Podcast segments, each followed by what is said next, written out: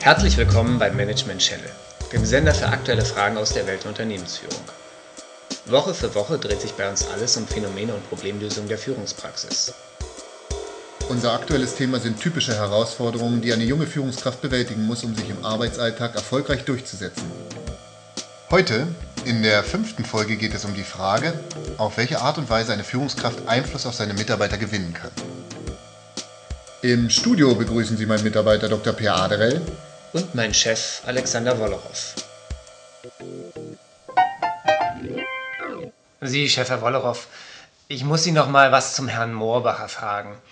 Sie wissen schon, weil der doch Gruppenleiter im Bereich Prozessgestaltung war und jetzt wieder als einfacher Mitarbeiter zu uns ins Qualitätsmanagement zurückgekommen ist. Ja, schießen Sie los, Aderell. Mir lässt das keine Ruhe. Sie haben mir doch beim letzten Mal erklärt, dass der Herr Moorbacher nicht genügend Standing hatte, um sich als Gruppenleiter durchzusetzen. Offen gesagt, ich verstehe das nicht. Er war doch ganz offiziell als Leiter eingeführt worden. Und wenn man einen Vorgesetzten hat, dann muss man das doch akzeptieren, dass der die Richtung vorgibt. So sehe ich das zumindest. Also erstens, Aderell, Sie machen das schon ganz richtig, wenn Sie Ihrem Vorgesetzten einen Vertrauensvorschuss geben und sich ihm bereitwillig unterordnen. Deswegen arbeite ich ja auch so gerne mit Ihnen zusammen. Und zweitens, die Sache mit dem Standing ist natürlich noch ein bisschen komplizierter. Habe ich Ihnen beim letzten Mal ja schon angedeutet. Ich dachte eigentlich, dass ich das schon gut verstanden habe. Man gehorcht dem Vorgesetzten, weil er eben der Vorgesetzte ist. Unter anderem, vielleicht, aber nicht nur, lieber Aderell. Ihre Vorstellung ist noch zu naiv. Standing ist nur ein anderes Wort für die Möglichkeit einer Führungskraft, Einfluss auszuüben. Wenn Sie sich nur darauf berufen, dass Sie der offizielle Vorgesetzte sind, kommen Sie heute nicht mehr weit. Sie müssen schon etwas mehr zu bieten haben.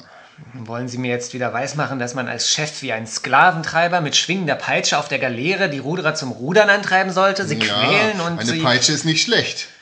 Mir ist doch bekannt, welche Aufgaben bei uns in der Abteilung die unbeliebten sind und ich könnte die auch mal etwas ungleich verteilen, wenn es nötig ist. Das wäre ja grauenvoll. Aber vergessen Sie nicht das Zuckerbrot, das wirkt häufig genauso gut. Ich weiß zum Beispiel, dass Sie großes Interesse an der Teilnahme an einem Führungskräftekurs haben, nicht wahr? Und die Möglichkeiten zu bestrafen sind bei uns doch durch die Mittebestimmung sowieso weitgehend eingeschränkt. Also wegen des Kurses wollte ich sowieso schon nochmal nachfragen. Und im ich Übrigen, der Verzicht auf eine Belohnung wirkt meist noch viel schlimmer als eine Bestrafung. Was würden Sie denn sagen, wenn ich Ihnen mitteilen würde, dass ich Ihnen bedauerlicherweise keinen Jahresbonus zugestehen kann oder dass der Führungskräftekurs für Sie so bald nicht in Frage kommt? Das würden Sie tun? Nicht ohne Grund natürlich. Ich will Ihnen doch nur deutlich machen, wie ich bei Ihnen Einfluss durch Belohnung oder durch Bestrafung geltend machen kann. Also, dann ist es aber doch wie auf einer Galeere. Nur, dass in der Kaffeepause hin und wieder ein Happen Zuckerbrot gereicht wird. Wenn Sie so wollen, ja. Die Möglichkeiten zu belohnen oder zu bestrafen tragen zum Standing der Führungskraft bei. Aha. Aber eben nicht nur die. Schauen Sie. Nehmen wir doch mal wieder den Kollegen Hoffmann, der gerade im Projekt Six Sigma eingesetzt ist. Mhm. Wenn ich dem schräg komme, ist der mir nichts, dir nichts bei der Konkurrenz. Den muss man schon mitreißen können. Der zieht eigentlich nur mit, wenn er etwas lernen kann. Und ganz ähnlich wie Sie ist er nicht mehr nur auf Fachwissen aus, sondern interessiert sich in letzter Zeit auch immer mehr für Führungsfragen. Also jetzt, jetzt verstehe ich langsam.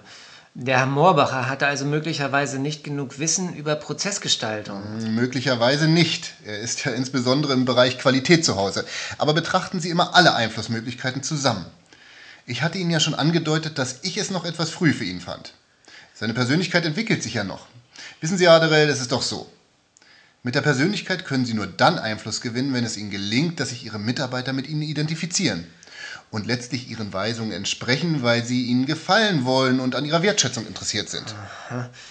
Also sollte man am besten so eine Art Franz Beckenbauer sein. Dessen Mannschaftskollegen haben sich doch vor Freude in die Hosen gemacht, wenn der Kaiser sie mal gelobt hat. Und am Ball konnte ihm ja eh niemand was vormachen. Nicht umsonst nennt man ihn ja auch Lichtgestalt. Hm, also, von Fußball halte ich nichts, aber von mir aus, der Beckenbauer, der hat schon was. Also heißt die Lösung Charisma. Das will ich doch schon die ganze Zeit werden. Ein charismatischer Vorgesetzter. Nein, Aderell, werfen Sie doch nicht wieder all unsere Ergebnisse von heute über den Haufen. Wenn Charisma die Lösung wäre, dann müssten Sie sich Ihre Karriere ohnehin abschminken. Und ich wäre vielleicht auch nicht da, wo ich bin. Aber das kann man doch bestimmt trainieren. Ich habe doch auch schon von Charisma-Trainings gehört. Sie mit Ihren verrückten Führungskursen.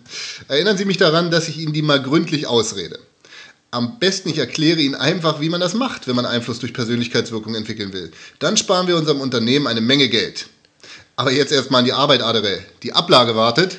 Alles klar, Chef. Schönen Feierabend Ihnen.